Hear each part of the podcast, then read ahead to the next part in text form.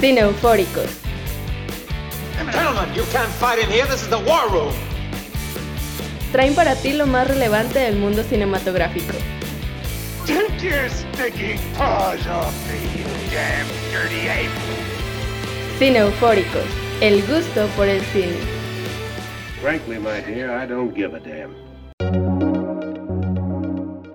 ¿Qué tal amigos cineufóricos? Estamos aquí de vuelta, Karina, para Hola. el último episodio del año, Número 62. número 62. Algunos dirían que es el último episodio del milenio.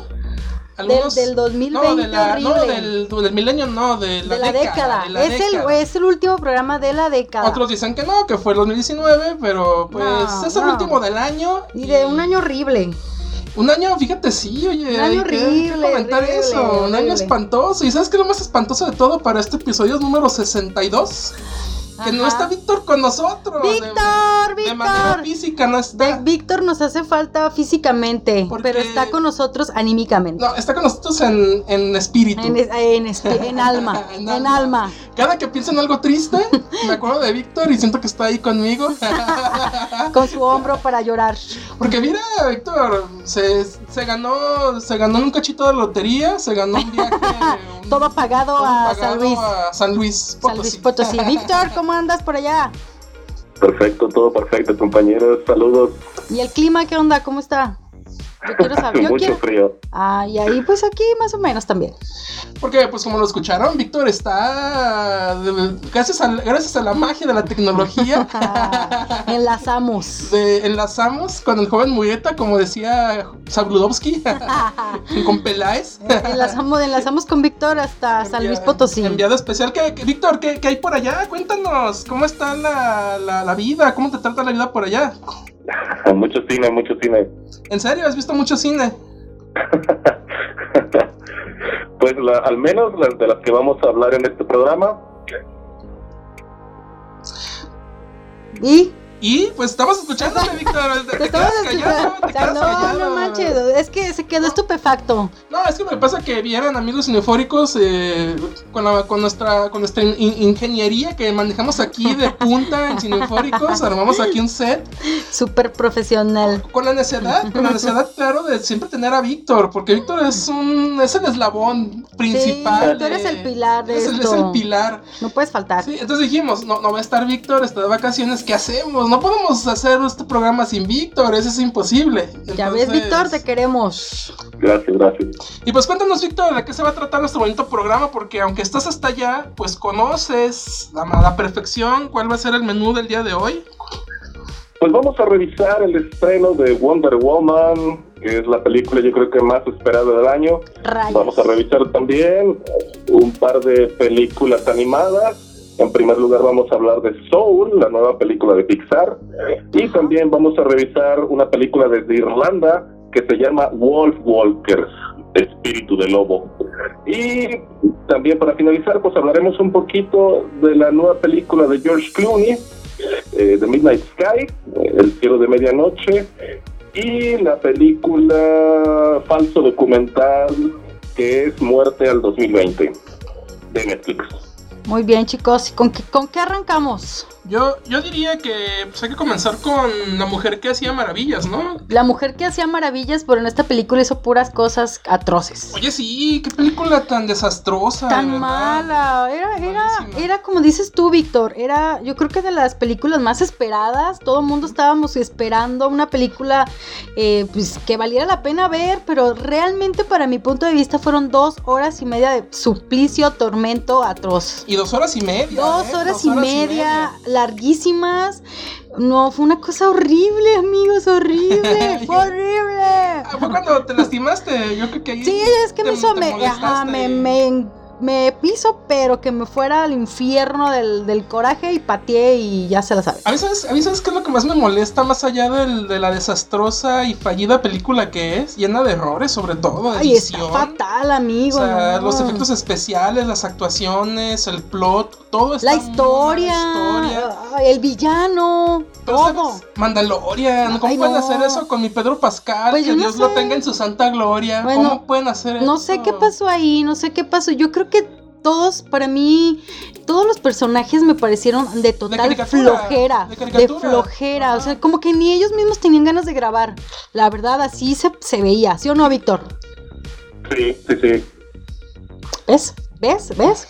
Así. No, y, y aquí, la, aquí la cuestión es que a, a mí lo que más me molesta, como te decía Karina, Víctor, eh, lo que más me molesta de más allá de las fallas de la película es que desde que salió la película y comenzaron a, a barajearse por ahí las primeras críticas, los comentarios, se generó un mame en internet, en las redes sociales, de, de gente que está en pro, pro de la cuestión del feminismo, de todas, de la inclusión, de todas estas cuestiones, a criticar y a molestarse mucho con las personas que hablaban mal de la película, porque argumentaban que eh, hablar mal de la, hablaban mal de la película, pero por la cuestión feminista, No. porque, porque era una heroína, porque era una Porque era mujer. era mujer, por toda esta cuestión que, que, que- envuelve la mitología de Wonder Woman, que es esta isla llena de mujeres, guerreras, que no necesitan de hombres para defenderse.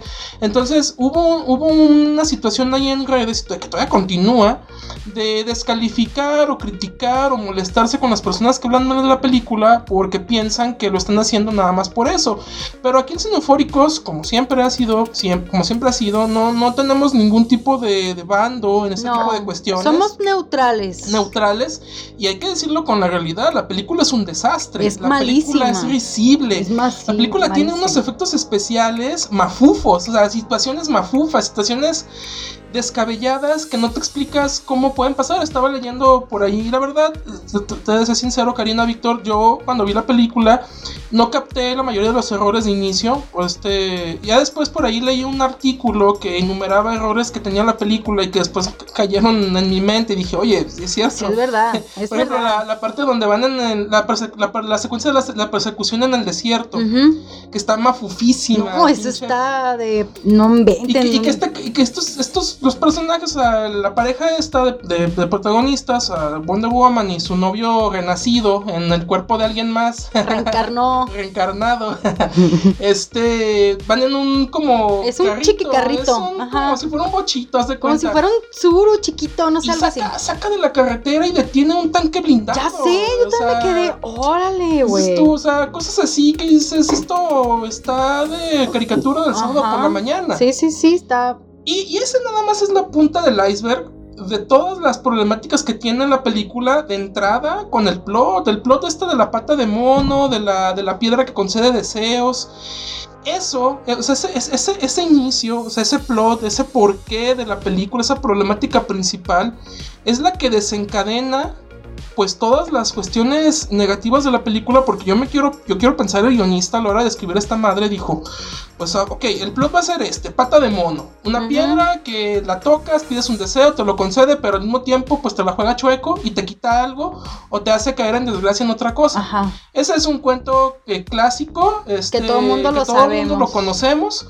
Este pero, pero aquí al momento de tener el plot, pues, el guionista tuvo que maniobrar, quiero yo pensar, en cómo solucionar lo que venía después en, el- en la historia. Desde el hecho de que tenemos a un personaje, princi- a un, a un villano principal que es megalómano, que de entrada pues no sabemos por qué está ahí, por qué sabe de la, por qué sabe de la piedra, de dónde Ajá, viene, no qué nos hace, explica, no sabemos nada. Está ahí porque sí, sabe de la piedra porque sí. Forzadísimo. todo está muy forzado. Eh, y, y- y, pues sabemos que el tipo quiere dominar al planeta. Entonces ahí el guionista también se enfrenta a una serie de problemáticas que tiene que solucionar en el guion, pero la soluciona de una manera mafufa. Sí, es la palabra, mafufa y no. descabellada. Sí, o sea, no hay otra, otra, otra palabra. Es que todo es un chiste. Desde que, Es un desde, desde que comienza.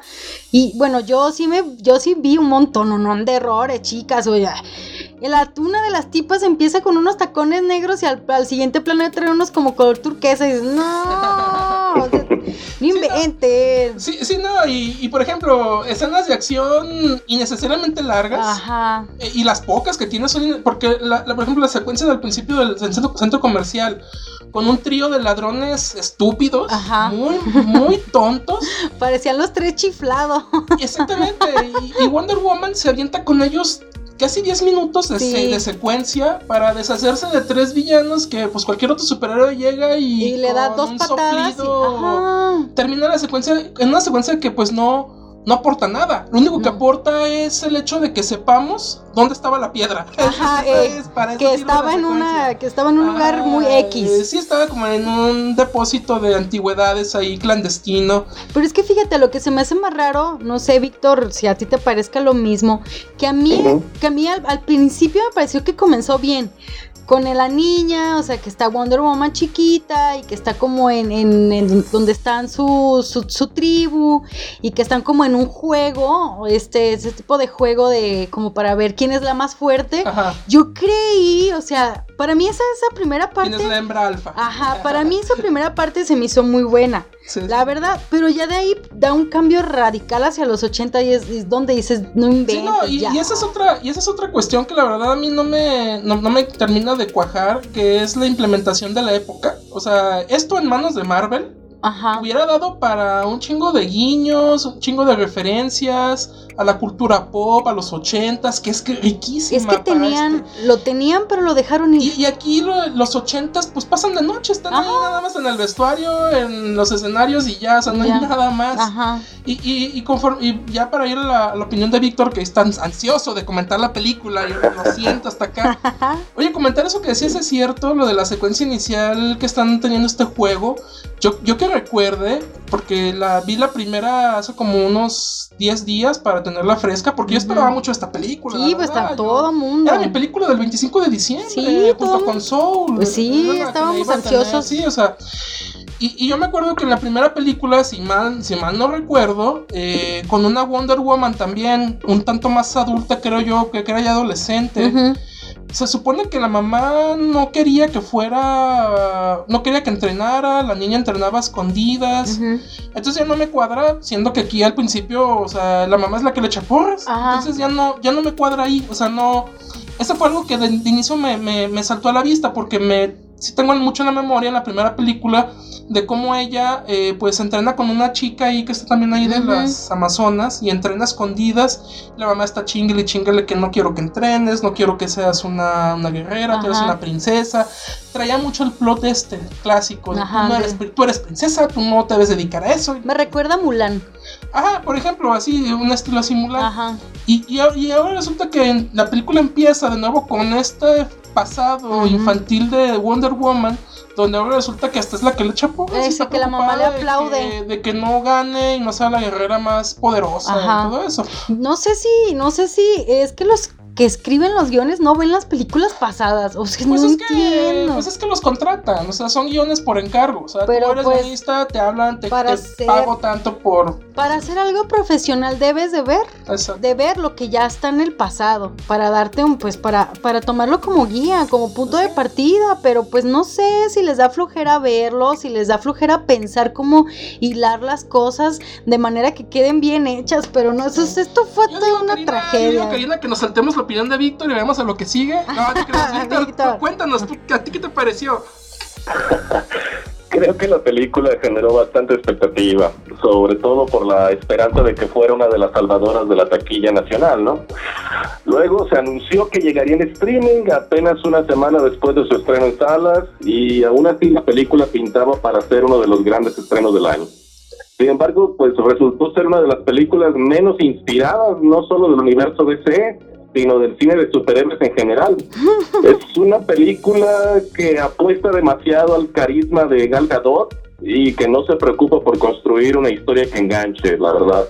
Hay que decirlo, la película hace agua por todos lados. Es una historia que no tiene ni pies ni cabeza, con resoluciones irrisorias, con un villano que se parece tanto a Trump que no deja de ser gracioso al intentar ser paródico, crítico, pero gracioso en el mal sentido. La película, la verdad, como ustedes ya lo dijeron, compañeros, es un chiste, literalmente. Creo también que es infinitamente inferior a la primera entrega del personaje. Patty Jenkins lo había hecho de maravilla en la primera parte, pero aquí le faltó historia, le faltó argumento, emoción. Interesar verdaderamente al espectador en todo lo que estaba ocurriendo y en la manera en que se resuelve cada conflicto. Como ustedes también ya dijeron, está ambientada en los 80, pero la época nunca tiene peso, ni la historia ni los personajes están anclados realmente al contexto. Pretende ser moderna y nostálgica al mismo tiempo y no tira para ningún lado, la verdad. Le Todo el asunto ese de la pata de mono, del cumplimiento de los deseos estilo Bruce Almighty es de risa loca, la verdad. Eso de involucrar la humanidad entera en el plot simple y sencillamente no funciona porque no es algo fácil de resolver narrativamente y la película no tiene la inteligencia para hacerlo. Y luego el personaje de Kristen Wiig está de adorno, un cliché tras otro. Ahora, si lo que se busca no es entretenimiento inteligente y una historia digna de ser contada, sino ver a Wonder Woman surcando las nubes como Superman, pues entonces esta es tu película. Pero para quienes ver al héroe en pantalla no es suficiente, sino que buscan una buena historia, creo que esta película no vale la pena. Claro que los fans la van a ver.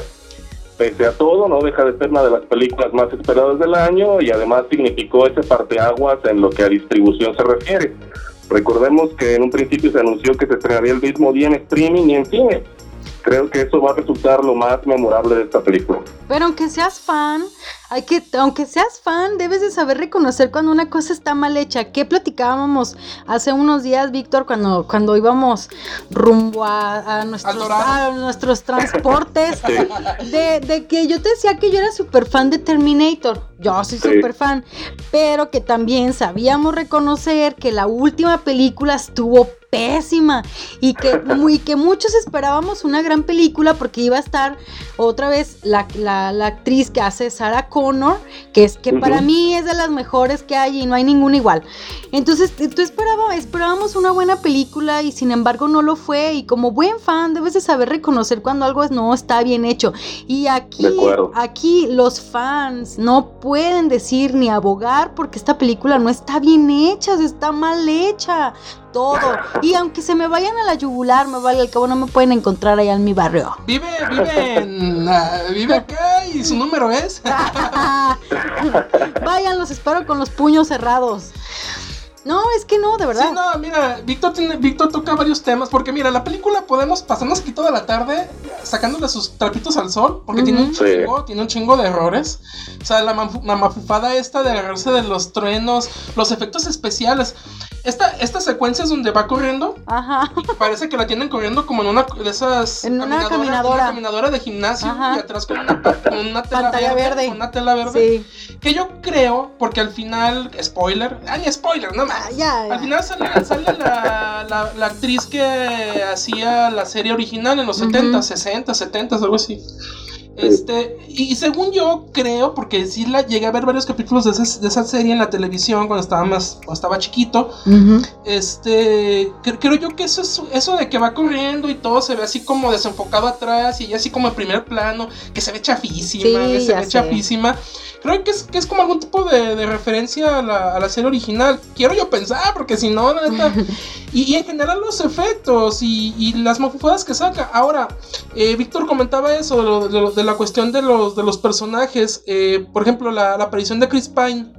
O sea, es nada más por estar ahí.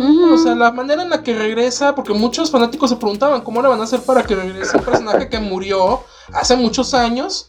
Y pues con, con- ahora sí que con pedirle el deseo a la piedra mágica, este, pues regresa en el cuerpo de otra persona. Y Sí, ya sé.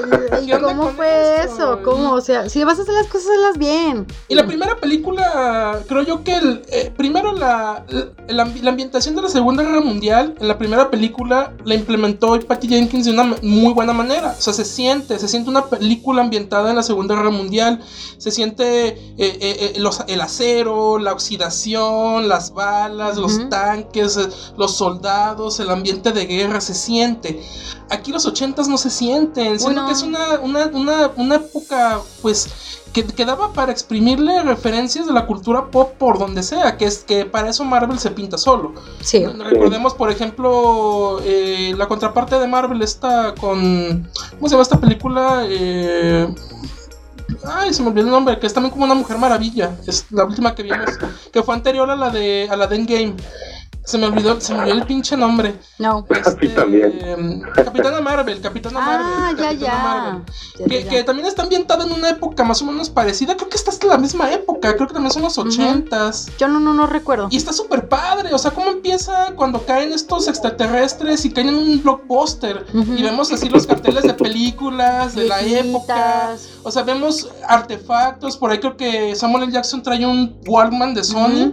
Que muy propio de la época. O sea, todas esas cositas que le van añadiendo y que te van introduciendo en una época, pues aquí no pasa, güey, más, No. más que el copete de Pedro Pascal. El, co- el ¿no? copete y, lo- y los bikinis en el, en el gimnasio. Sí, ven, sí, Sí, la secuencia, la cuando secuencia llega del gimnasio. Kristen Wiig ahí al gimnasio. No, no puede ser. Forzadísima la manera en la que nos dan a entender que esta chica tomó fuerza. Y luego esa mafufada de, esa mafufada de que necesito que todos me toquen, pues voy a ir a un super mega, este, de estos madres que andan en el espacio, ¿cómo se llama? satélite. Un satélite Sí. que me va a ayudar a tocar, así como si fuera Mesías, Ya como sé, si fuera padre de sufrir. sí, eso está bien ridículo. Como si fuera padre de sufrir en la tele, van a tocar todos y todos van a empezar. Y como dice Víctor, es cierto, la película quiere ser muy ambiciosa en convertirla en casi casi en una película apocalíptica. Ajá.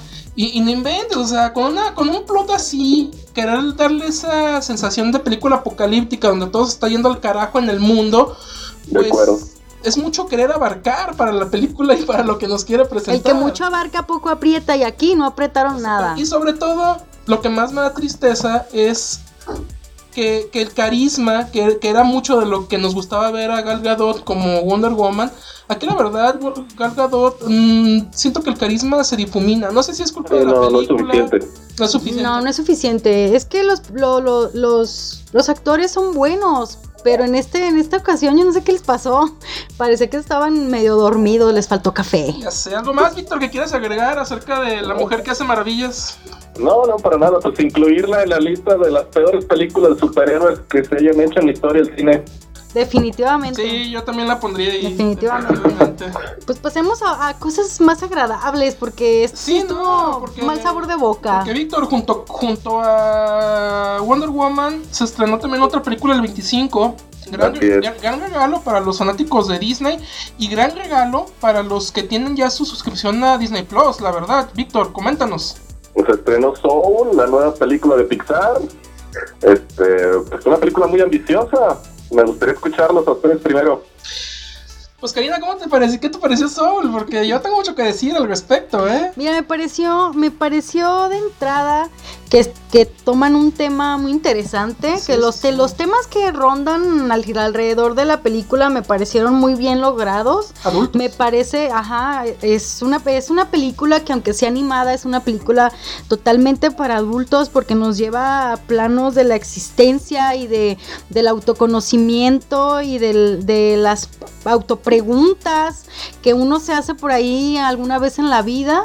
Las y crisis de la las edad. crisis de la edad. Y aparte toca temas de metafísicos, de podríamos decir que de algunas religiones, eh, porque habla sobre esta cuestión de, del- de la vida, de la muerte, de que hay más allá, De que hay más para acá. de que hay más para acá. Entonces me pareció una película muy bien lograda, una, una cuestión espiritual muy bien manejada, que le hubiera podido, le, hubiera- le dan toques de pinceladas de varias culturas, o sea, porque están, a- están, hablan, por ejemplo, de temas de la meditación, que sabemos la meditación son como más cuestiones Los de los budistas, Los de, de la- ajá, los viajes astrales, cuestiones que, del catolicismo, de que hablan de que hay un paraíso, porque aquí no lo manejan así, pues lo le dicen de otra forma, pero si te vas a un lugar diferente, o sea, se puede decir que el cielo, pero no lo manejan así, pues, o sea, no lo manejan con esas palabras.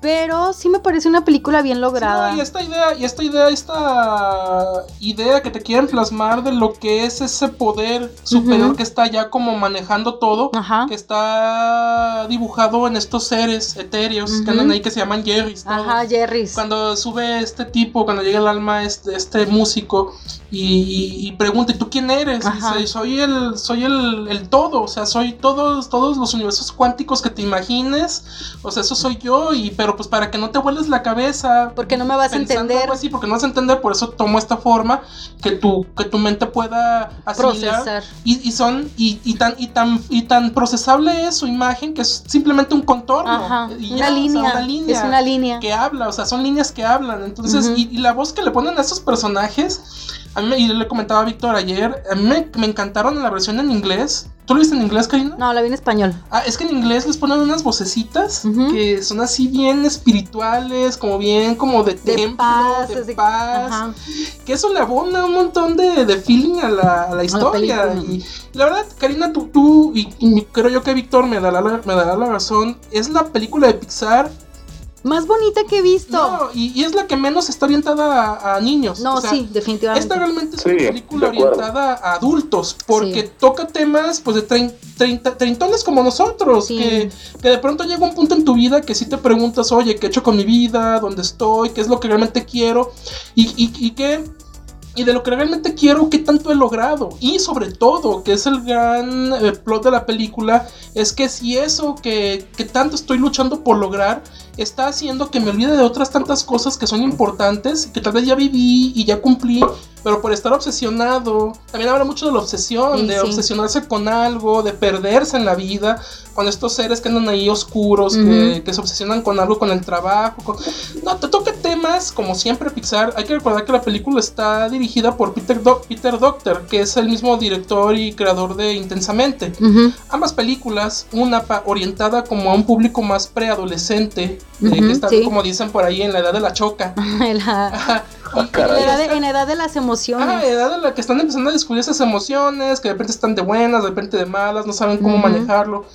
Y esta película de Soul está orientada más a un público más adulto, que, que está tocando temas también que pasan dentro de nuestra mente y de nuestra alma y de nuestro espíritu, también de una manera bastante profunda. Ujú. Eh, la película no es perfecta, no es perfecta, habrá muchos que puedan decir muchas cuestiones. A mí la película me parece que muy aceptable.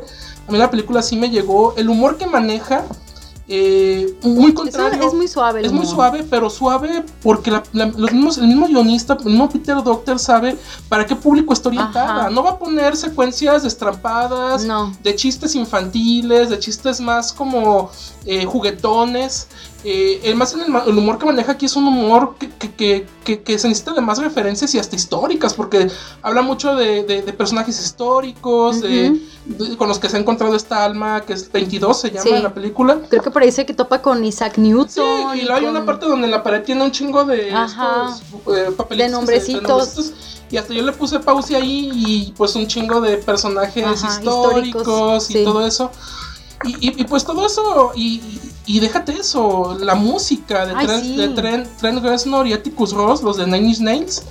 eh, y visualmente es un encanto, visualmente es una delicia. El fotorrealismo que maneja en algunos momentos Está, está bien hecho. de no mames, o sea, está de que dices tú los reflejos, la luz, la iluminación, la fotografía.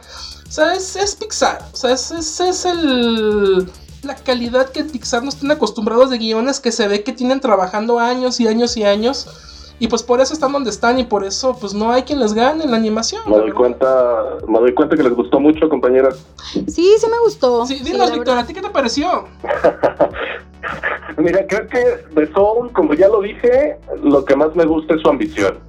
Es una película que busca explorar temas profundos como el sentido de la vida, el más allá, la creación, las pasiones humanas y la belleza misma de la existencia. Pues una parte de la película parece interesarse en particular por la creación artística. Sin embargo, creo que abandona ese propósito para entrar de lleno en una trama mucho más general sobre la reafirmación de la identidad y la película divaga sobre ese tópico olvidándose del ya, del más allá y del mundo en que nacen las almas. Para mi gusto, la película no redondea ninguno de los temas que trata y la historia te deja con la sensación de haber visto una película a medio cocinar. En ese sentido yo sí difiero ahí cuando dices que son guiones que trabajan durante años, a mí, a mí no me lo parece en este caso, ¿sabes? Pienso que es lo mejor que ha hecho Pixar también en términos de animación, eso sí, los colores, las texturas, la fotografía, todo está construido con tal detalle que resulta impresionante a la vista. La verdad. La película engancha, tiene encanto, y aunque sea algo que hemos visto previamente en otras películas de la compañía, aquí lo cuenta con un diseño diferente, como ya lo había mencionado Carlos. Las figuras de los personajes, las características que los diferencian, todo eso funciona. Definitivamente es una de las mejores películas animadas del año, una de las más interesantes al menos, y eso es lo mínimo que le podemos pedir a un proyecto de Pixar. El asunto es que a pesar de su ambición, de su manufactura, de su enganche, es una película que no aclara su ideología ni sus pretensiones para mi gusto, pues busca satisfacer a su público de la manera fácil, quedando bien con todos y presentando una visión edulcorada de los problemas que plantea. Me gusta su premisa, pero su historia para mi gusto se queda media. En ese sentido diría que es una película mediana, interesante, pero nada más. A ver, Karina, cuélgala, Víctor, ¿no? Cuélgala. cuélgale, cuélgale. Este, yo digo, mira, yo sabía que, que Víctor iba a venir con, con comentarios punzantes, ácidos, comentarios al mero corazón. Este. No, Víctor, allá en San Luis ahorita está como en un trono, como en Juego de Tronos, acá. De esos meros moles. Poniendo el, el- el pulgar abajo, Ajá. pulgar arriba las cosas, así como, como el rey de San Luis que es. Este, y- pero sí, mira, Víctor, yo, yo entiendo tu punto y lo, y lo.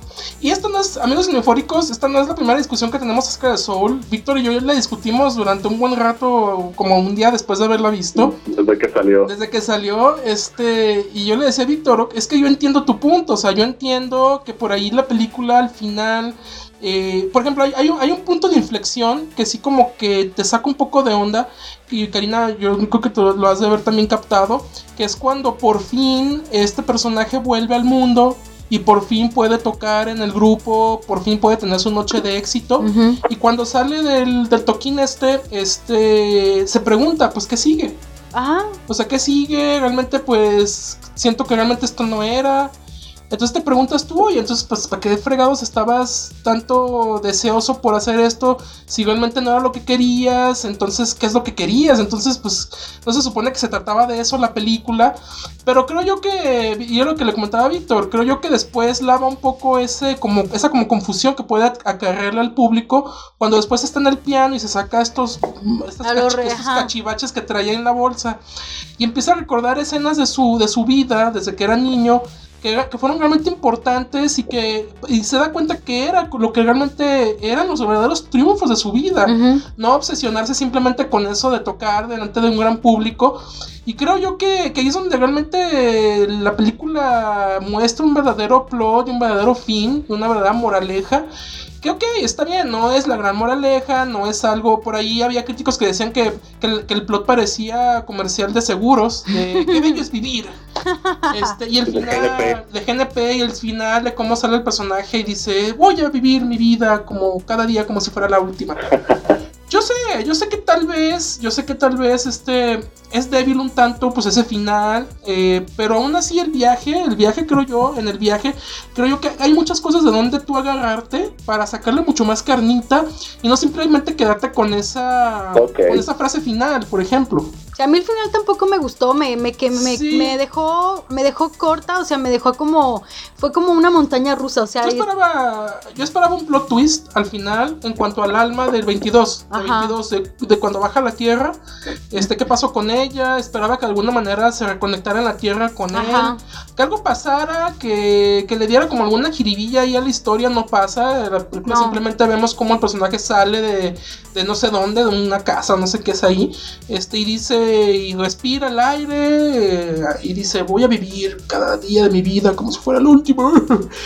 Y eso sí está muy cliché. Eso sí está muy cursi, cliché. sí. Y también la parte donde va, cuando ya se dice, pues bueno, ya me morí, ya dejé que 22 viviera, y ya se va, y de repente Jerry va y lo alcanza y le dice, oye, te vamos a dar otra oportunidad. Yo dije, ok, ok, es, fue la manera más simplona de, da- de darle ese giro y decir, ok, siempre nos va a morir, espectador, dejen de llorar, no, no va más allá. Siempre ¿Quién no- lloró? ¿Quién lloró? regreso. Yo no lloré. Yo no lloré, yo no lloré, pero sí me, sí debo de aceptar que hubo algún momento en la película donde sí sentí, pues, esa sensación como de nostalgia. Sea, sí- Ahí te conmovió. ¿Será, Sí que me yo la. ¿Será que yo la vi en un momento de furia? Pero a mí me pareció bonita, pero no me conmovió. Mira, Vic- mira, Karina la vio en un momento de furia, Víctor la vio en el momento de siempre, muerto de su corazón, muerto por dentro. Yo soy el único ser humano de este programa y a mí sí Este me, equipo. a mí sí me llegó. No, no inventes, no. O sea, sí, Sí, me no. gustó, pero no, no me conmovió. No llegó a tocar las fibras débiles de mi corazón. Pero aún así, gran película, Sí, ¿eh? Gran sí, logro, sí, gran sí. logro técnico. Gran película. A mí me gustan Ajá, los sí, temas, no, me no, gustó no. cómo trataron el tema, el tema, Ajá. porque el tema está bien logrado, está bien tratado, pero sí como dice Víctor, como que le faltó un poquito más de peso en algunas partes, pero es que también era meterte en un rollo bien pesado, Sí, porque no, no, es que no. no De puedes, ajá, o sea, no puedes darle, darle todo el peso eh, alguna, algún tema porque es, es meterte en rollos bien pesados y más ahorita como están todos, que todo mundo está, está en contra de todos, o sea, imagínate si le da un peso para un lado o para otro, imagínate, ¿no? Entonces fue mejor que la dejaran así como en un punto neutral de las cosas. Exacto, mira, pu- punto uno. Yo aplaudo que Pixar le esté dando esta, que esté agarrando este rumbo con su cine animado para Sí. que está ya más Si antes las películas de Pixar, antes de las películas de Pixar podíamos decir que eran películas, y yo lo dije muchas veces en Cinefóricos en YouTube desde, desde siempre, desde hace 10 años, yo lo decía, bueno, desde que empezó Pixar con su, con su fama, yo decía, yo dije siempre que, que eran películas donde podía ir la familia completa y cada integrante de la familia, sin importar su edad, podía agarrar algo de la película Y divertirse. disfrutarlo, entenderlo, eh, engancharse, eh, sentirse Conectado, con la película. Porque son guiones muy ricos que dan para todo el tipo de público, para todas las edades. Contrario a otro tipo de cine infantil donde va el papá a llevar al niño para Y llevar se al queda cine, dormido. Y el pinche papá está ahí dormido o aguantando la- el gritonerío de la película infantil, de esas películas así bien gritonas y destrampadas y de un humor así súper infantil. Ajá. Y eso la neta a mí me encanta de Pixar y que le den este giro donde ya deciden completamente hacer una película orientada para un público más adulto, yo es algo que aplaudo. Sí, Es algo- Ahora, se- pues, segundo punto. Usted, Karina, Víctor, tienen razón en el sentido de que tampoco podíamos pedirle que fuera un Nietzsche la película. O sea, no, esperábamos que fuera algo así. Que le o sea, pidieran puntos de, de referencia a Nietzsche. No, no olvidemos que a fin de cuentas sigue siendo una película animada. Animada, exactamente. O sea, tampoco, o sea, creo yo que está en su punto. Esa es, el- esa es la cuestión. Está en el punto, en el balance exacto de no ser tampoco tan profunda y tan complicada y que se meta ahí en cuestiones ahí muy Existenciales. existenciales, pero tampoco está tampoco muy superficial. O sea, está en su punto y creo yo que en- el humor también está en su punto y creo yo que está muy bien. Está, está bien lograda, la verdad. O no sé, Víctor, ¿algo más que quieras agregar? No, no, no, estoy de acuerdo. Y pues pasemos a hablar de Wolf Walkers. Ay, qué bonita película. A mí, Definitivamente. a mí, ¿sabes esa película que me... Una película que hay que aclarar, es una película que estrenó hace como una semana. Ajá. Es eh, original... Apple bueno, TV. De Apple TV. Bueno, no es original, pero está la pueden ver en Apple TV. Ajá. Así es. Que hay que recordar que Apple TV no es una plataforma que... Es el, es el completo lado contrario a Netflix. Es una plataforma que pueden pasar un mes, mes y medio y, seguimos viendo el mismo estreno... Ahí, último ahí, estreno. enganchado. Por ejemplo, imagínate, Karina, que anterior a Wolf Walkers, el último estreno que había era el de On The Rocks. O sea, no es Uh, Netflix, que ajá. cada semana. Que ellos 10. sí trabajan a destajo. Sí, no, no. O sea, Apple TV es una cosa aparte. eh, y ese es el nuevo estreno de Apple TV, Wolf Walkers. Que ha, que ha Desde causado- Irlanda. desde Irlanda, que ha causado revuelo en la crítica. Va a ser una de las películas que están junto con Soul en la terna para pelear el Oscar por mejor animación. Y, y es una animación, Karina Víctor, no sé, no sé ustedes si están de acuerdo conmigo, que a mí de, de inicio, visualmente, me rememoró a las épocas doradas de Disney, con el Sí. cine de, en cuanto a la animación. Ajá. O sea, en cualquier tipo sí, de sí. trazo. Me recordó mucho películas como Cenicienta, como Blancanieves. Ujú. Este trazo como muy Geométrico. geométrico, Ajá. donde, donde la, el color hasta se sale del contorno de Ajá, los personajes y eso le da como esta sensación como muy, muy independiente, muy casera. Ujú. Pero los personajes, sobre todo humanos, me recuerdan completamente al Disney de la época de oro, de Sí. su cine animado de, de princesas. Y está padrísima. Y es una Sí. historia que toca el folclore eh, irlandés. y todo el folclore de la, de la zona, de, ese- de esa parte del mundo, de una manera muy, muy, muy bonita. O sea, esa, Sí. esa sí es una película bonita para toda la familia, con, con un plot bastante sencillo. eh. Cuéntanos, cuéntanos de qué se trata. Pues mira, la película trata de una niña que pues, es, una, es, un- es el papá y la niña Ajá, que de- de, origen inglés Ujú. que llegan a una, pues sí, a, un- A una aldea. a una aldea, bueno, es una ciudad amurallada. En Irlanda. Sí, En una- Irlanda. Ajá. Y ahí es donde empieza la cuestión del folclore y la historia irlandesa porque pues los ingleses y los irlandeses pues nunca se han llevado. Ajá. O sea, se, se ven de muerte, o sea, Ujú. es- más matar un irlandés por un inglés es como un triunfo y viceversa. En esas épocas, ahorita, eh, ahorita ya no. ahorita quién sabe todavía. No sabemos sus ¿Cómo se llaman culturas. esos del, del fútbol, estos los hooligans? Ajá, no sabemos sus culturas, ¿qué onda? Este, y están ahí porque son llamados por el rey para eh, poder terminar con una problemática que tienen los aldeanos que están tratando de cultivar las tierras que están alrededor del, afuera de la, De la ciudad muralla. que- y, y que son los lobos. Ajá. Una jauría de lobos que están causando problemas, que no dejan, que se talen los árboles, este, y todo esto. Y, y la niña, y ahí es donde sí vemos que es una película muy convencional animada en cuanto a su plot, es una película fuera de que está muy bonita y visualmente está encantadora. Pues empezamos con el cliché de la típica personaje femenina que no quiero aceptar, pues eh, entre comillas, el Ah. lugar que la sociedad de esa época o, o en el universo de la película le quiere dar, que es estar en casa. Y el papá hay una escena donde le dice, tu instrumento, que le quita el, el arpón, Ajá. le dice, tu instrumento es la escoba y, Y la- el trapo. Y el, y el trapo y el traste y Ajá. la cubeta. Y pues la niña, como heroína de películas, de este tipo de películas, pues se salta esas, esas, esas- reglas. esas reglas y pues termina con, eh, en una escena ahí de, de un accidente que tiene con una flecha, perdiendo a su mascota. Ay, sí. Cuando va y la recupera, pues se da cuenta que hay unos Wolf, wolf Walkers que son personajes. eh, para los que no los, los ubiquen, es más o menos parecido al personaje este que aparecía en la serie del Hobbit. Es este Ujú. personaje que es como cambiapieles, que le Ajá. llaman en la película, que son, que son entidades o seres eh, muy propios de la, de la, de la, del folclore escandinavo que eran esos personajes que, que podían cambiar de piel a un, a un, a un animal salvaje, Es un nahual. Ah, sí. como un nahual, de cuenta, en la como cultura si fuera- mexicana es un nahual. Es como un nahual, exactamente, exactamente, Víctor. Ah, Víctor, siempre con el. Desde San Luis, Ajá. con el. Con el feeling a todo lo que da. hot, hot fact. Con Ya el- sé. Fíjate, me recordó a mí a los nahuales, pero también me recuerda esto de los viajes astrales, porque Sí. ellas se convierten en, en, en lobo Sí. cuando están dormidas. Para mí es un viaje astral, un viaje astral Sí, sí, sí. llevado, llevado más allá porque lo materializan, se materializan. Sí, de, de hecho es un gran punto, ¿eh? O sea, no, no es que se conviertan, Ajá. sino que más bien entran, en un trance Ajá. y, y entran en, como en el cuerpo de un lobo. O sea, Exactamente. o sea, se hacen, o se sea, hacen un lobo. Ajá, exactamente. Y eso, y eso tiene muchas, muchas también, muchas influencias de, de un chingo de cosas de la cultura folclórica Ujú. y soy de, de la religión y de lo que me digas. Y de un montón de o sea, tiene cosas, un montón sí. de cosas. Y pues ese es el plot en general. La niña va y conoce a estos seres y termina, de- pasa de ser, como suele suceder este tipo de películas, pasa de, de ser como el enemigo, de buscarlos, de cazarlos, a ser parte de esta manada. Exactamente. Sí, la productora eh, se llama Cartoon Saloon. Ajá. Eh, creo que ya tiene otras películas interesantes también en su haber.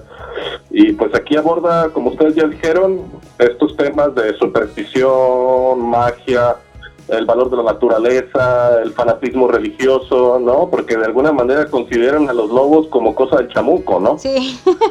sí, la verdad. Digo, como, como ya lo dijo Carlos, la verdad es que esta es una historia sobre todo bonita, ¿no? Brilla por su estilo de animación en 2D, es un estilo que juega mucho con la perspectiva, cuando retrata los espacios de la Irlanda de la época, los salones, los edificios, las galerías, la forma de andar de los personajes, ¿no? El bosque también que está hermosamente dibujado. Hablamos de una película totalmente familiar, de esas películas con mensaje, reflexiva, pero sobre todo enfática en su mensaje, que aborda con claridad, definiendo los bandos protagónicos y antagónicos en sus personajes muy bien delineados. Y a partir de esos personajes, que son fáciles de reconocer, universales diríamos, es que se construye una historia sobre la defensa de la naturaleza, sobre los prejuicios, la maldad, la amistad y la familia, ¿no? Sí. Creo que aquí la historia y la animación están a la par en favor del mensaje que quiere contar. Aquí también el papel de la identidad como, como fundamental en la relación con la naturaleza, ese espíritu de lobo del que habla el título funciona muy bien en estos desdoblamientos que suceden a los personajes, esos viajes astrales. Es una película que funciona muy bien en todos los aspectos. Las metáforas sobre la defensa de la naturaleza, la relación de las amigas protagonistas, la relación familiar. Y quizás queda de ver un poquito en la profundidad también de sus personajes, ya que todos son, pues, diríamos, unidimensionales, ¿no? Sobre todo el villano y en ese sentido puede resultar maniquea para el espectador más exigente, tal vez. También Robin, que es la niña protagonista, puede resultar un poco enfadosilla por momentos, no sé a ustedes, Sí, pero al final creo que la película se resuelve de buena manera en favor de su público, que aquí, a diferencia de Soul, sí puede llegar a los más pequeños. Sí, no, Víctor, eh, es que eso, eso, eso que comentas es muy, es muy importante señalarlo y es también algo que, que, que me quedó ahí en el, en el tintero de mi parte, que, que es señalar la cuestión de, del- del plot en cuanto a que, contrario, o sea, si, si ponemos esta película que va a estar, como les comentaba, de seguro, eh, compitiendo con Soul. Sí. Aquí, aquí estamos, a- como, como bien lo dice Víctor, aquí estamos ante una película que, seamos sinceros, seamos sinceros, no, apo- no aporta absolutamente nada nuevo a toda la baraja de películas animadas que puedes encontrar en internet, en Netflix, en Amazon, donde quieras. Porque Sí. es, es- son los mismos personajes de, de siempre, las mismas situaciones de siempre, los mismos desenlaces de siempre. O sea, es el, es el cuento, es el cuento como Vladimir Prop nos lo enseñó. Así, Es el cuento de nunca O sea, acabar. es el mismo cuento, con los mismos personajes maniqueos. O sea, el maniqueísmo en este tipo de historias, más allá de ser un error, es parte de los elementos que son propios del género. O sea, que el malo sea malo porque sí, que el bueno sea bueno porque sí, y ya. O sea, y, y porque sí todo. O sea, no hay como... ma- No hay mayor respuesta. y sí, y, no, y yo no lo veo como un error, eh, porque cuando, cuando ent- enfrentamos este tipo de películas, sabemos a lo que nos enfrentamos, sabemos qué tipo de película es y sabemos cuál es el, el- eh, lo que nos quiere eh, mostrar y los que no- los que- lo que nos quiere hacer sentir. Y en ese aspecto la película lo cumple, o sea, es sencilla, tiene un mensaje directo, claro, no se mete en honduras de nada, Mm. o sea, le da, le da por partes iguales entretenimiento a varias edades, o sea, no es sencillita, pero eso no le quita que sea muy bonita, Ajá. sencillita pero bonita. Es sencillita, pero bonita. Este, y, y visualmente espectacular, Sí, que fue a lo mí que más me, me gustó. ajá, a mí sí, me gustó muchísimo y, el manejo de los De colores me gustó mucho. O sea, Estas- estas, estos personajes, los Wolf Walkers, cuando están, con los huma- cuando están como humanos, o sea, están impresionantes. O sea, el detalle, el folclore que se siente, o sea, se siente, la película se siente artesanal. en, en- las, siente en muy las artesanal. escenas, en las escenas donde, donde hacen su, porque para mí es eso, Sí, el pues, ritual. cuando están haciendo el ritual y toda esta cosa la, de la magia y de se ve todo bien bonito así los Sí, muros sí, y dices no inventes yo quiero estar allí también Está muy padre. está también muy padre. ayudando yo también quiero poner ahí mi mano y a ver si sale la magia de mi mano o sea me gustó me gustó a mí me Algún gustó día, mucho. Karina, saldrá la magia de tu mano. Yo, te, te prometo que sí, Karina. cachetadón órale esa es la magia de mi mano no la verdad es que sí está muy bonita las dos películas yo creo que es de lo más rescatable de este año Sí, sí, sí. Y le, y le dan un patadón a Mujer Maravilla. Aunque me odien, aunque me Buenas odien. noches, Mujer Maravilla, sí, no, no. Ya, No, no, no, no, ya no recordemos cosas espantosas. Cosas feas. Bueno, Pasemos, pasemos a otra, a otras cosas. ¿A qué vamos a pasar ahora? Díganme, díganme, díganme. el cielo de medianoche. Ah, cuéntenme, a ver. La Quiero nueva- La escuchar. nueva película de, de escuchar- George, de de- George Clooney. Jorge, Jorge. Quiero escuchar sus opiniones primero y ya después ya. A ver, yo quiero escuchar a Víctor primero. A ver, Víctor, tú primero. ¿Qué te sí. pareció Cielo de Medianoche? ya de ahí me baso. Ah, se crea. Bueno, pues mira, George Clooney regresa a un género que no le resulta para nada ajeno y regresa también como director para una película más bien anecdótica. La historia podría dar para mucho, pero Clooney se conforma con plagiar otras cintas que han tratado el tema y de mejor manera, digamos Gravedad, digamos Interestelar. Eh, la adaptación está realizada por el mismo guionista de The Revenant y parece que intenta dar profundidad a la trama a partir de ciertos rasgos de estilo, que es algo que siempre he pensado del trabajo de Clooney. Como director siempre creo que se preocupa mucho por ese apartado. El problema es que esta película que pues trata de un personaje en una estación, en una que es una base en el Ártico, Es una base, No, es una base tipo la cosa de John Carpenter, así. ¿no? Ajá. que se queda, digamos, es, es, es- es el año 2049, el planeta es inhabitable y pues está se queda para ayudar a los viajeros espaciales como para darles la advertencia, ¿no? De que de que ya no se puede regresar a la Tierra. De que Sí, ya- ¿no? se- Sí, sí, sí, de sí, que, sí, de que no vuelvan, regresense por donde Ajá. venían. El problema es que esta película termina siendo demasiado convencional, demasiado genérica y más para un público acostumbrado a esta narrativa, es decir, las historias de ciencia ficción espacial. La película, como ya les dije, bebe demasiado de gravedad interestelar y no termina nunca por conseguir una identidad propia y lo que es peor, la película nunca termina por enganchar al espectador en ninguna de las aristas o líneas narrativas que sigue. Porque hay que decirlo, y Carlos, tú lo habías mencionado, la película peca de dispersa. No se decide a contar una historia ni a contarla de tal forma que el espectador se vea realmente interesado en lo que le pasa a estos personajes, porque propone cuestiones dentro del mismo universo de la película que nunca se va a preocupar por responder.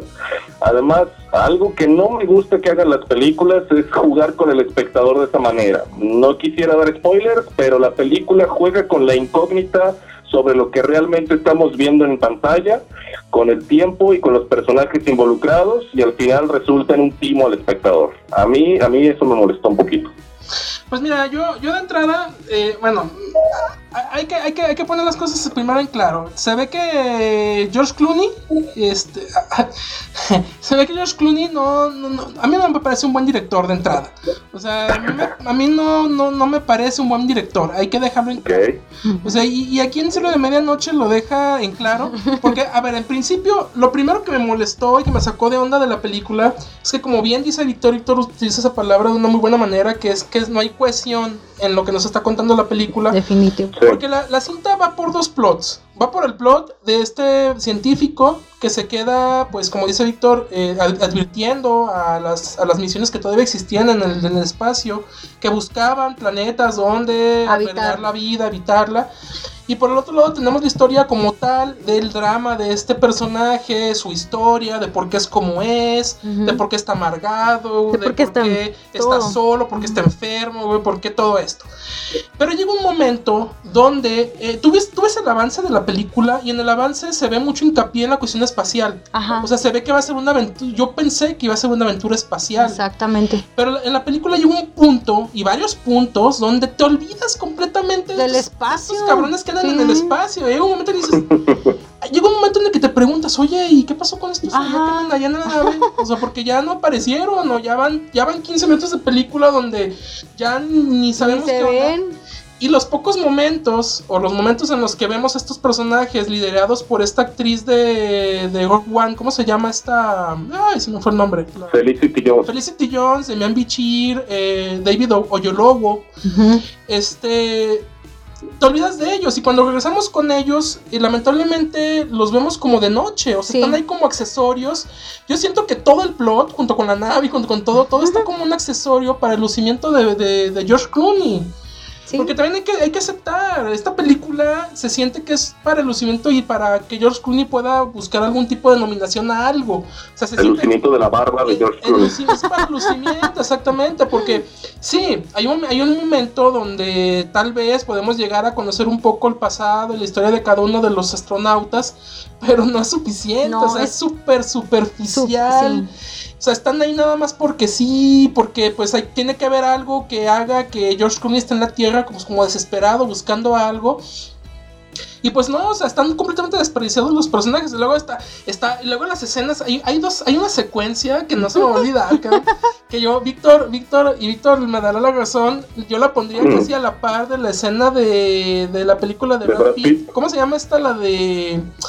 Se me fue el nombre. Adastra, donde hay una escena, tú no, no, no sé si la has visto, Karina, pero hay una escena donde, donde Brad Pitt está tratando de salir de, la nave y aterrizar o volver a la nave, no sé qué quiere hacer.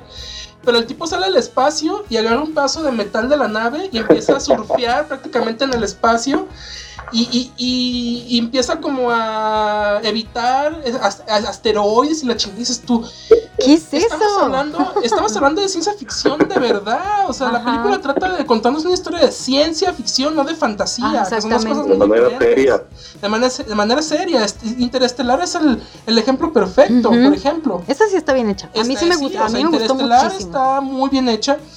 Y, y- y hay una escena donde a la nave eh, le cayó una lluvia de meteoritos. Ajá. Y no le pasa nada a la pinche No. nave. O sea, si acaso se incendia una parte, explota otra Ah. parte y ya. Y ellos como si nada. Ajá, bien, bien despreocupados, dicen que están en el espacio. Ahí viene, ahí viene una, un- una lluvia de meteoritos. Ay, métanse, métanse. Como si la, como si la nave, como cuando llueve en tu casa, güey. que te metes para que, que no te te metes mojas. para que no te mojes, pero pues a la casa no le pasa nada, No, no, no. se moja. O sea, Y la sí, secuencia de la canción. Ay, no. la secuencia de la canción, sí, sí. Yo ahí me estaba cortando las venas, así. ¡Ah! ¿Qué estoy viendo? Sí, no, no, no, o sea, no, no. Y, y por otro lado, tenemos en la Tierra un plot que pues, son dos, dos plots completamente diferentes, ¿eh? Las peli- Ujú. la película, son como dos películas en una. de Sí, cuenta. la- la- no, las unieron a fuerzas. Tenemos la situación de la niña. La situación de la niña es algo a comentar. Trataremos, trataré de no hacerlo con spoilers, Ajá. pero la película empieza cuando Brad Pitt, eh, Brad Pitt, este George Clooney está despidiendo a todos los que eran parte, pues, de esta estación, estación Ajá. ártica. Sí. Los despide, les dice, váyanse a la chingada, yo me quedo aquí cuidando a estos cabrones que en el espacio, advirtiéndoles como algún tipo de faro. Ajá. Este, no, no te puedes quedar, tienes cáncer, tienes que alguien que te ayude y la fregada. No, no, ustedes váyanse. Todos se van. Aparentemente él se queda solo. Ujú. Pasan días, porque la- hay, secuen- hay una secuencia ahí donde vemos que de repente está comiendo, de repente está durmiendo, de repente está leyendo, de repente se está haciendo sus quimioterapias. Luego se está O sea, vomitando. te, da, te da la idea de que pasan muchos días. Ajá. Y días después, te das, se da cuenta que hay una niña ahí viviendo desde hace días. que O no, sea, no, no se había dado Hay cuenta. una güey. parte donde hasta está un plato de cereal. Sí, sí, y- sí. y lo vi y dice, "Ah, cabrón, ya me había servido. Ajá. Y va y lo echa en su plato y pues dice, ¿cómo que ni pedo? Y de repente se está quemando la, la cocina y descubre a la niña. Ya desde ahí, cuando te das cuenta que ya pasaron un buen de días y hasta ahorita ve a la niña, ya te vas, ya te das una idea de por dónde va la Spoiler, película spoiler. y por dónde va la onda de la niña. O sea, no, no es un spoiler, Víctor. Te, te, te das cuenta, o sea, ocupa ser muy estúpido como para no darte Ajá. cuenta por dónde va la idea. Y creo yo que, que, que- que, como dice Víctor, trata de tomarle el pelo al espectador por ese lado. Eso es lo que más me dio coraje en la película, ¿sabes? Exactamente. Hay una diferencia clara en tomar el punto de vista de George Clooney en la película y que la película nos muestre lo que él ve y otra es el punto de vista del espectador que también ve a la niña aunque George Clooney no esté ahí enfrente de ella Exactamente, Ajá. esa es una falla de guion. Sí. Esa es una falla una de falla guion. es sí. una eso falla es un timo Creí que nada más me había dado cuenta yo, pero dije, esto es, es un una falla del, ese es un del que hizo el guion, ¿no? O, o qué onda. no, es o me es falla la si- neurona. Es como si en el club de la pelea pasara eso. Ajá, por ejemplo, imagínate. O sea, es por ejemplo. Como si- o sea, por No. ejemplo. Yo esperaba No, mucho de la que- película, pero bueno. No, y, y cuando- y después se convierte, y después la película se convierte en un road trip. O sea, en este viaje que hacen para otra estación espacial. Y, y tú, pues dices tú, y qué bueno que comentas eso, yo no sabía eso, Víctor, que es del mismo, del mismo eh, guionista del Renacido. sí, todo es una adaptación también pero sí es el mismo guionista Ajá, es el mismo guionista, pero, pero pues sí, o sea, hay un punto en la película donde empiezan como este viaje peligroso, donde sí como que te quieren meter la idea de que pobre Josh Clooney está sufriendo, Ah. pobrecitos, pero no manches, nunca, o sea, todo se siente súper débil. Sí, y está- su- y está súper- débil. súper- su- muy superficial. Mal planeado, mal planeado. Y también me recordó, y fíjate, yo creo que nada más me, me dio la sensación a mí de que estaba viendo, de que estaba viendo como un collage de otras películas. Güey, fue un collage, Sí, para sí, mí sí, fue un collage. Un collage de escenas, un collage de escenarios, un collage de todo, pero un collage mal hecho. A mí la verdad no me gustó. Y a mí me gustan mucho las películas del espacio. Yo, A mí me encantan. Me encantan, me o sea, a mí me gustan mucho eh, ver cosas de, como dices tú, de ciencia ficción, ¿no? De, de, de De cosa fantasía. mágica, de fantasía. O sea, si quiero ver algo mágico, fantástico, pues voy y, voy y busco en el catálogo otro, otro tipo de cosas. Pero en este esperas un poco más de seriedad y totalmente no la hay, o sea, queda nula. Y, y no me gustó ninguna secuencia, o sea, ni siquiera la nave me gustó, ni nada, nada, nada. O sea, Sí, no. no te explicas, no te explicas a, George Clooney, un hombre ya de avanzada edad, bueno, grande, ya grande, con cáncer, nadando en el, en el océano ártico, tratando de ah, recuperar el aparato este para hacerse la diálisis. a, a grados el- bajo cero. y sale como si nada Exacto. y sigue caminando y llegan a donde van y dices tú. Oye, pero en, en ese, en eso, en esos climas, me imagino que si te metes a, a un agua totalmente bajo cero y sales, no, Pues no, te sé, congelas. Habrá, habrá gente Tienes con- como 10, 15 segundos antes de morir de hipotermia. Sí, No, no, o sea, no, te está, está- mueres. está- está extraña. Sí. Y digo, a mí me, a mí me, me da tristeza porque eh, es- son mis géneros, Karina. Sí, son los míos también, o sea, los es míos el género también. que a mí más me gusta. o sea, Exactamente. y me, me, me me- encanta. me dejó mal. y yo desde que vi el avance y vi todo eso y dije, órale, yo sé que no va a ser, no, yo sé que desde un principio sabía que no iba a llegar a Interestelar, pero aún así ver una película con ese tipo de, de cuestiones, de temáticas, a mí me llamaba mucho la atención. A mí también, porque son, son películas que, que, mira, fíjate, ¿sabes qué es lo que pasa? A mí no me gusta ver los avances, jamás me ha gustado ver los avances, porque a veces en los avances está todo lo bueno de la película y todo lo demás es puro relleno, y así pasó en esta, que ustedes vieron los avances, yo no los quise ver, no, o sea, lo vi ahí como que muy superficial, pero no quise profundizar porque como es un género que a mí me gusta, me gusta que me sorprenda, pero en este caso no me sorprendió, me dejó totalmente, como dice Víctor, ni la historia está bien lograda, ni siquiera está, no hay balance de nada, no, De no, acuerdo. no hay nada y te deja como... A mí me dejó con la sensación de una hora, más de una hora y media que perdí mi tiempo. yo también, sí. Perdí sí, mi sí. tiempo viéndola y, y no me dejó nada, ni siquiera visualmente, ni con la música, ni con los actores, ni con nada. Entonces fue para mi tiempo perdido, la verdad. Sí, Víctor, ¿algo más que quieras agregar? No, lo que ustedes ya dijeron, una película que prometía, el tráiler se veía interesante, pero nunca termina de arrancar ni de interesar realmente al espectador. Prescindible totalmente. Sí.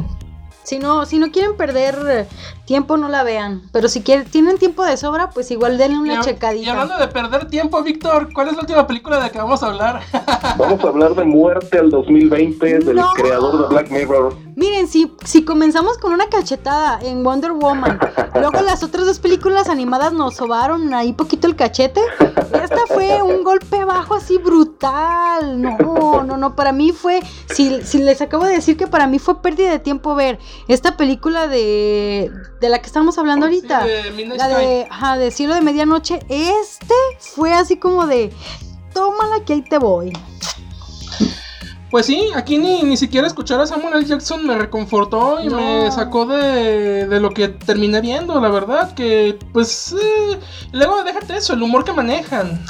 Hay un humor, Sí, humor. un humor, eh, es un humor gringo, sabemos que es un es un humor, humor a la Seth, a la Seth Rogen, ¿no? Ajá. A la Seth Rogen. y es un humor que a mí ni me causa risa y las, las tres las tres figuras femeninas que aparecen en, en el doc- en el falso documental me dejaron totalmente asqueada, asqueada de verlas, asqueada de escucharlas, porque ni siquiera el tono que ellas le quieren dar a sus opiniones es agradable ni para nada, o sea, a mí me dejó totalmente asqueada, amigos, asqueada. A ver, Sí, Víctor, cuéntanos, a ver, Víctor, cuéntanos de qué trata y, y danos tu comentario, ¿qué te pareció? Pero primero cuéntanos Como- de qué trata.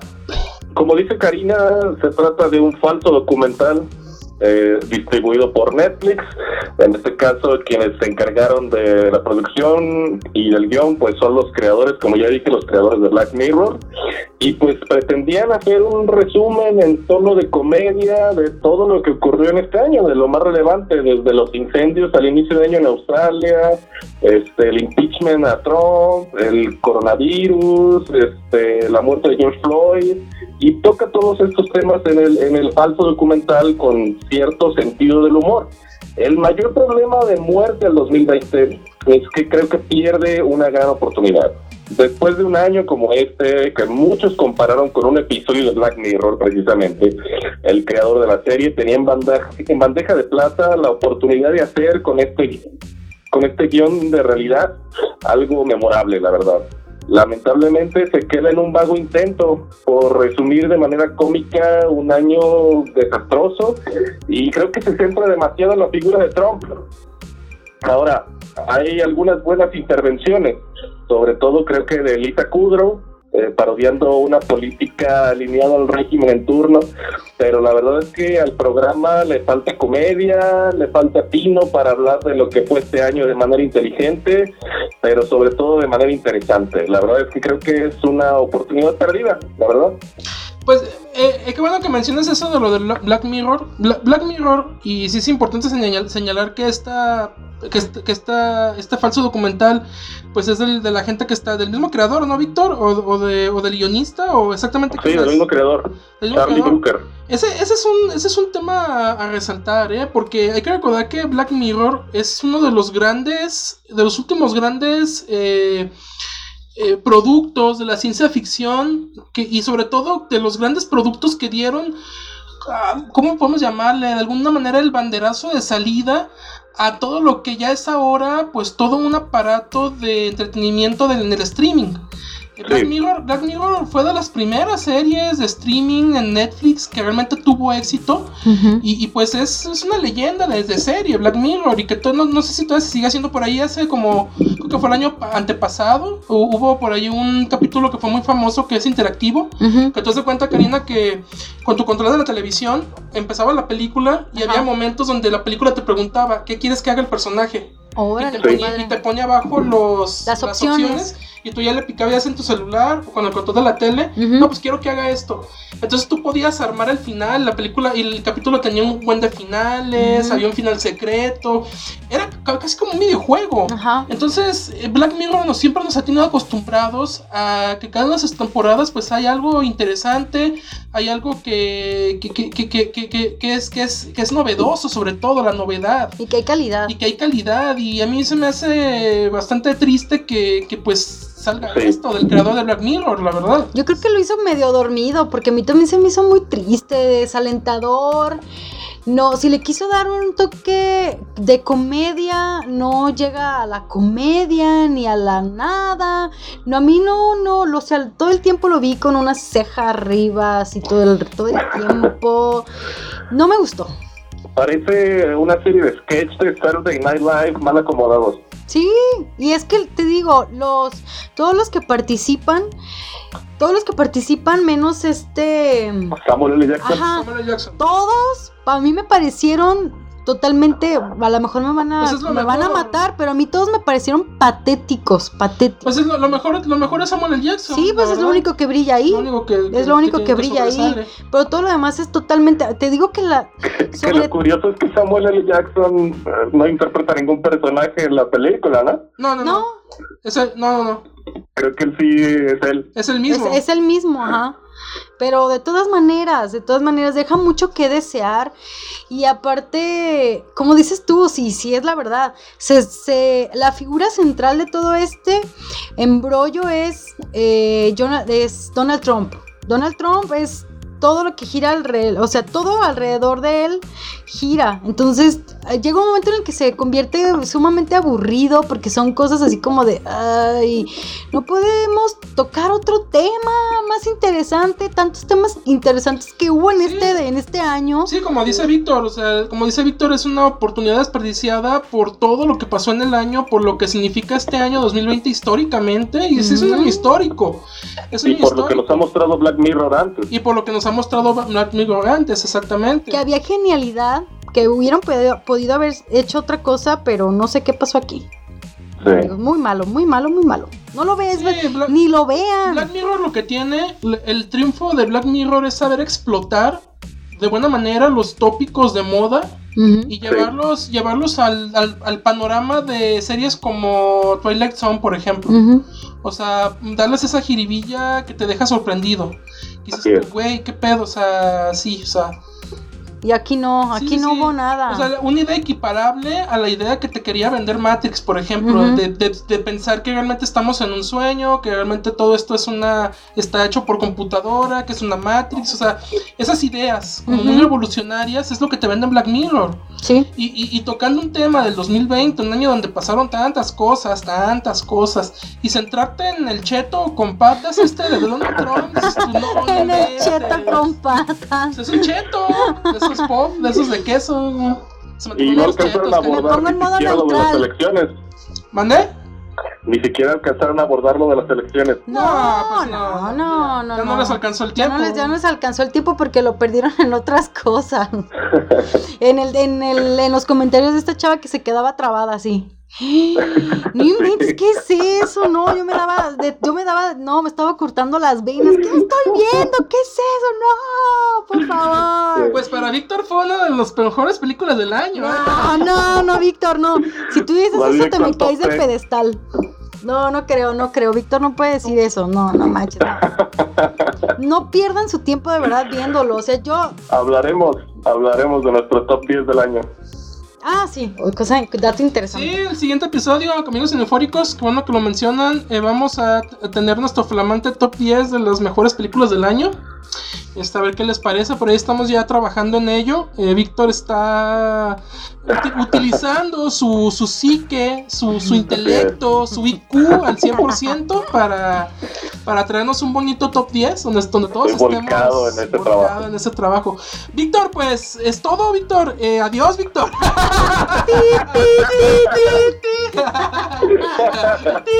un placer, un placer haber estado con ustedes, compañeros. Enviada especial, enviada especial hasta San A la Luis. distancia. A la, A la, a la distancia con cariño. Cuéntanos, Víctor, ¿qué, qué pasa en San Luis? ¿Qué pasa en San Luis? Porque pasan muchas cosas, ¿no? Es un, es un lugar muy interesante, muy emocionante, ¿no? Dile, no puedo No, contarte quédense. nada, mejor ven. Quédense en casa. Sí, Quédense quédense en en casa, no salgan. Y tomen mucho, mucho, mucho vino. Mañana. Sí, feliz Ah, año sí, nuevo, feliz ¿eh? año nuevo Feliz también. año nuevo a, todos, a ustedes allá, Víctor, hasta donde estás, un abrazo, ya sabes. Un abrazo, feliz año, cinéfilo. Feliz Y año a yo, y todos. yo lo único que espero es que el próximo año no esté tan jodido como este. Que esté jodido, que sabemos que va a estar jodido también. Pero pues no manches, tantito una rayita más abajo, ¿no? Aunque sea. Pues que se suavicen Sí, las cosas, yo no creo, la verdad. Creo que el año que viene, no es por ser pesimista, pero creo que viene como patada en, en- patada, En patada de vaca en los bajos. En los bajos. Este, el año que viene no pinta bien, señores, no pinta bien para nada. Rayos. Pues bueno, Karina, un abrazo, Karina. Un abrazo Un a abrazo ti, para Víctor. ti también, Víctor. Un Este, abrazo una- a todos. Un abrazo para todos nuestros escuchas. Eh, feliz año nuevo, Feliz amigos. año. Y pues el año que entra esperemos. ¿Qué nos depara el mundo del cine? La muerte total del cine, Víctor. Eso nos depara el 2021. No. Me lo dejaron muy en claro con Mujer Maravilla, ya se murió. La muerte Se murió el cine. cine. No, espero ¿Cuántos- que no. ¿Cuántos Cinépolis irán a cerrar, a cerrar el próximo año, Víctor? ¿Qué te gustan? ¿Unos 20 en el país? ¿30? Yo creo. Yo Fíjate, creo, y a mí me ¿eh? da miedo porque para allá, para la zona donde yo vivo, se llenó mucho de plazas comerciales.